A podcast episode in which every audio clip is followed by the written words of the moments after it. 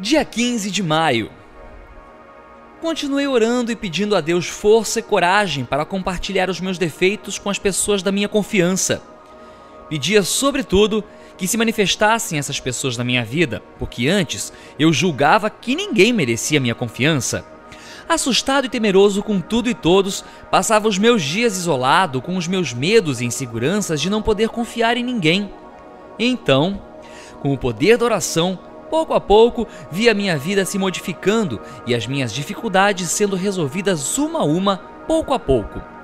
Pessoas confiáveis começaram a aparecer na minha vida e ajudas de todos os tipos começaram a se apresentar para mim.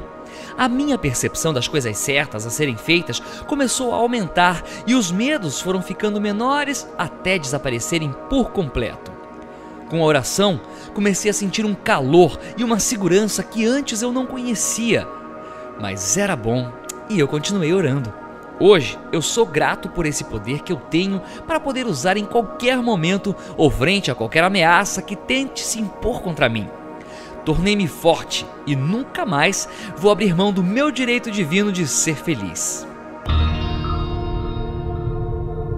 Meditação para o dia. Sintonize-se com a energia divina.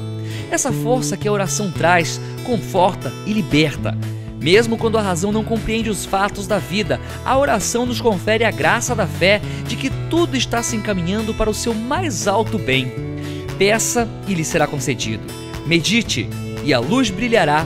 Agradeça e jorrarão maravilhas em sua vida.